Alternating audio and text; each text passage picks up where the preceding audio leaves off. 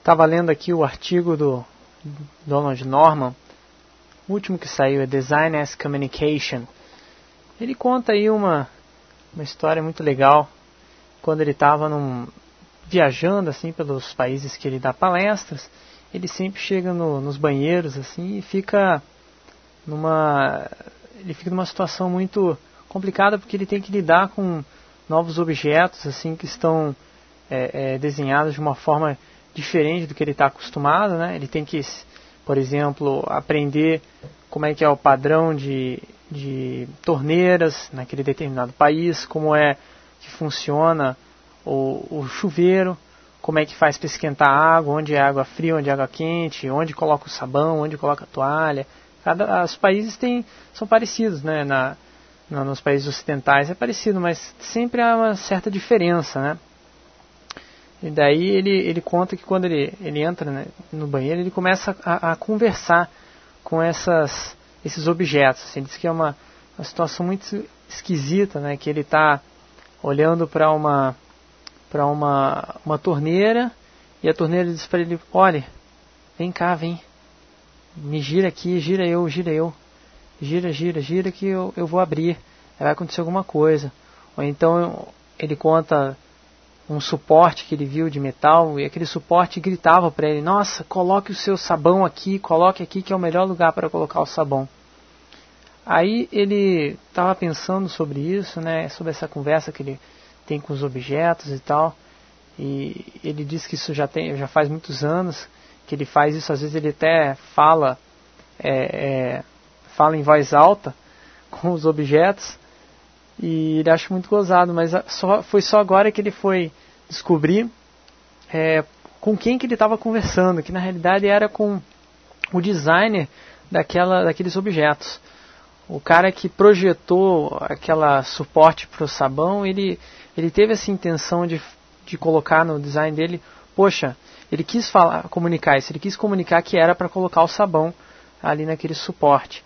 Também o, todos os designers que projetaram todas as peças do banheiro, cada uma daquelas peças ali tem uma, uma função e essa função tenta se, ser comunicada ao, ao cara que vai usar, no caso o Norman, é, é, como que ela deve ser usada. Então se isso aí é o que ele que o, em termos técnicos eles chamam de affordance, né? Não tem uma tradução exata, pelo menos não encontrei ainda para o português, mas significa essa intencionalidade dos, objetos de, de, explicar como que eles devem ser usados, né? Essa aparência que explica como que eles funcionam. Aí ele, ele acredita esse, esse insight que ele teve finalmente perceber que realmente ele estava conversando com designers a uma, uma brasileira, uma pesquisadora brasileira, que é a Clarice de Souza, que recentemente escreveu um livro chamado The Semiotic Engineering of Human Computer Interaction, que é o produto da, das principais investigações que o grupo de pesquisas delas na PUC Rio tem, tem, tem alcançado, né? é o SERG, Search é, Semiotic Engineering Research Group. Então eles pesquisam justamente é, sobre a interação humano-computador com base na perspectiva de que é, é, o designer está comunicando com o usuário. Daí, a partir disso, o que, que isso vai influenciar no nosso trabalho? Né? Que diferença vai fazer você saber, não, peraí, agora eu sei que as pessoas quando navegam pelos sites que eu projeto, elas estão conversando com os meus sites, e daí? Daí que você vai tentar maximizar a, a recepção dessa mensagem que você está transmitindo naquele canal de comunicação para que ela seja o mais próximo daquilo que você desejou. Você, quando constrói um website, você está fazendo com uma intenção de comunicar algo, né? Então, aquela, cada elemento daquela interface também tem uma intenção de comunicar como que ele deve ser usado. Então, para isso, você deve projetar de forma com que a, a, comunicação seja o mais efetiva possível e aquilo que você quis comunicar seja aquilo que o usuário realmente entendeu. Aí, nesse momento é que eu me lembrei, né, veio, me veio à cabeça uma, res, uma resposta para uma pergunta que eu me faço há muitos anos já, né, o que que, o que, que eu que sou da, do jornalismo, da comunicação, estou fazendo aqui nesse mundo de web, né? Bom, Em primeiro lugar, meu pai sempre me fazia essa pergunta: pô, você está fazendo faculdade de jornalismo, mas agora está trabalhando com web, o que, que, você vai fazer? Que não tem a ver as duas áreas? Eu falava, pai, olha, o que eu vou tentar fazer é trazer as ideias da comunicação para a internet. Eu não sabia bem como é que eu ia fazer isso. Desde que eu comecei a faculdade eu falava isso, né? mas não sabia como ia fazer. Mas agora, com, com esse, esses insights do, do Norman, com esses insights aí vindo do, do, do grupo de, de, pesquisa de engenharia semiótica, eu estou começando a perceber que realmente estão bem relacionadas às áreas de interação humano-computador e comunicação, né? E como é, é, esse conhecimento que eu já tenho da, da, área de comunicação pode me ajudar no projeto de interfaces que se comunicam melhor, né? Então nós temos lá na comunicação um modelo é, simples, né, simplificado, que muita gente ainda acredita nele, né? Que é aquele basicão.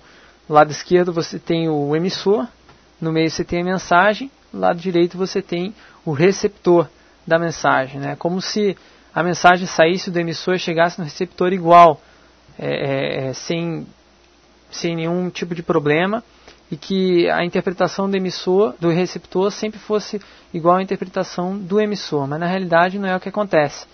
O pessoal da comunicação já há muitas décadas já entendeu que realmente o modelo mais aproximado da, da, da, de comunicação entre uma pessoa e outra é assim, é o emissor, a interpretação dele, a mensagem que ele gera em cima dessa interpretação, aí a interpretação do receptor e é, o, o, receptor. Isso significa o quê? Significa que é, é, uma, uma mensagem ela está diretamente ligada à interpretação dela, que é algo totalmente é, idiosincrático, ou seja, é próprio só aquela pessoa que está recebendo a mensagem. Ou seja, eu estou emitindo e eu estou falando aqui para vocês, estou falando um monte de coisa que para mim faz muito sentido, mas eu não sei se para vocês necessariamente vai fazer sentido. Então o que, que eu tenho que fazer para que maximizar esse sentido, para que o sentido que vocês tenham da, do que eu estou dizendo seja o mais próximo possível daquilo que, que realmente eu quero dizer. Aí tem, tem as quatro máximas de Grice, né, que é um, um teórico da comunicação da área da pragmática, que é a área da comunicação que estuda é, principalmente a, a, a, forma como as, é, a forma como as, como as mensagens são interpretadas, né? ele elencou quatro máximas que são como se fossem as heurísticas, né? A gente tem as heurísticas do Nielsen, na, na comunicação o pessoal chama de máxima, que é, são as seguintes, é o QQCR, quantidade, qualidade, clareza e relevância. Essa, essas máximas do, do Gris realmente são, são máximas mesmo. Se for pensar, é, ela é perfeita, assim, o, o, modelo dela. Você não, você pode a partir disso é, pensar uma forma de, de comunicar melhor em todos os âmbitos da, da sua vida. Por exemplo, você vai, vai conversar com a sua namorada, você não pode falar coisa demais, né? Você não pode falar demais, senão você vai vai encher o saco dela, né? Ela vai ficar de saco cheio de te ouvir falar e não vai acontecer nada. Você tem que ter qualidade naquilo que você diz, você tem que falar palavras belas, você tem que é, é, ter qualidade nos seus argumentos. Você tem que ter também, principalmente, clareza no que você está dizendo. Você não pode usar palavras muito difíceis, é, é porque senão você vai acabar causando uma causando uma, uma situação incômoda, que a sua namorada não vai entender aquilo que você, as palavras que você está usando, ou não vai entender a construção frasal que está usando. Então vai te rejeitar, né?